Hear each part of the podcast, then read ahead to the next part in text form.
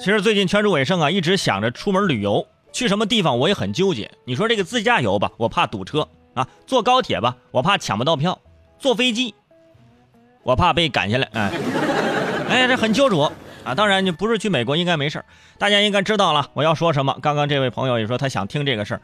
十一号早上，一段视频在短时间内啊，在网络上疯传，短短时间内竟然有了数万次的转发，现在应该是几十万、上百万了。呃，在这段五十秒的视频里头，三名机场执法人员在一架这个美联航从芝加哥飞往路易斯维尔的飞机上，强行把一名乘客是拖下飞机。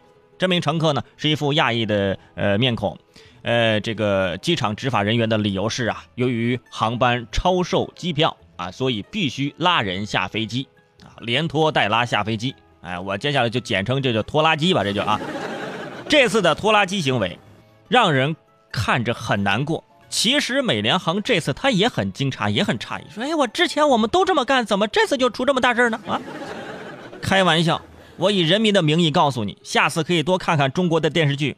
在《人民的名义》第一集里，出逃美国的荆州副市长丁义珍，做就是你们美联航班机，我说。如果当时你们有这种拖拉机的行为，第一集就可以全剧终了，是吧？后面哪会有那么多幺蛾子，是不是？所以也难怪啊，说丁义珍在飞机上哎还喝酒庆祝呢啊！本来剧情里说他开香槟是为了庆祝自由啊，庆幸自己啊暂时逃脱啊没有被抓捕。从现实来看，他应该在庆祝没有被赶下飞机。哎，这就是买家秀和卖家秀啊！以后乘坐飞机的时候，您可能会听到这样的广播啊：亲爱的旅客朋友们，你们好，您乘坐的是美联航刷刷朋友圈航班，在飞行的过程当中。您可能经历工作人员的暴力殴打、强行拉扯，请您配合，这是正常现象。哎，对。另外，温馨提醒：下飞机之后啊，您的行李可能已经面目全非，不要惊讶，哎，没丢就不错了，是吧？不要不满足，能安全带到目的地就可以了。其实这个事儿呢，事情很简单，就是这架航班临时要加塞四个四个自己的工作人员啊，动员乘客们自愿下飞机让位。因为这个航空公司提供的补偿很坑爹呀，这个呃乘客们就不肯让位，于是航空公司声称随机选出四名乘客，其中就有这位六十九岁的这个华裔医生啊。第二天早晨，人家给病人看病的，那不愿接受，我一我不去，人病人怎么办？对不对？机组人员便找来了警察，对他动用了武力。航空公司经常出现这样的问题，那就是什么？就是超卖啊，自己只有两百个座位，我卖二百一十张票，哎，你我先卖票，多卖几张。万一有人退票呢？啊，到时候就卖不出去了。万一有人是吧？这个赶上没赶上飞机呢？结果不巧，这一天大家全赶上了飞机。来吧，抽签吧！啊，石头剪子布，下去几个啊？这时候谁愿意呢？是吧？这又不是坐公交车，飞机上是一个萝卜一个坑。你在公交上那不一样，是吧？有一次金玲去坐公交，特别挤，前面都上不来人了，司机说不能上了。这时候金玲受不了了。从后门下车了，刚下车听到司机在喊：“哎，可以了，可以了，再上四个，再上四个。”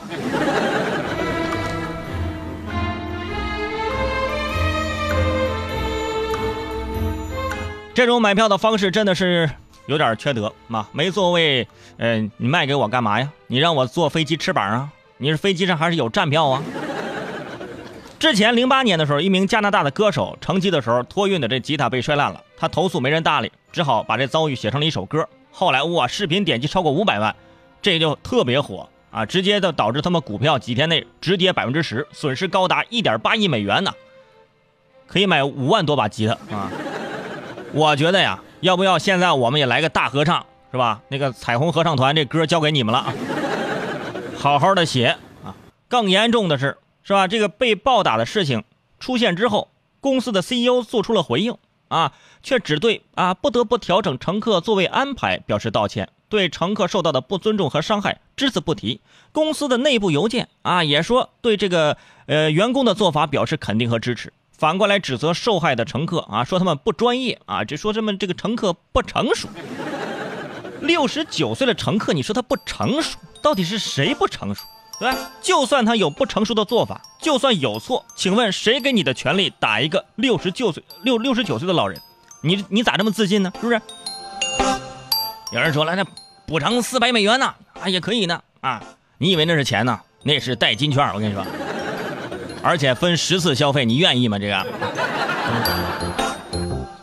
刚刚说到这这首歌啊，我觉得啊，这咱也可以创作一首歌啊，让他们也这个股票看看能不能有下降啊。太阳出来，我坐飞机，坐上了飞机我被嫌弃。他说给我四百块的券儿啊，让我赶紧滚下去。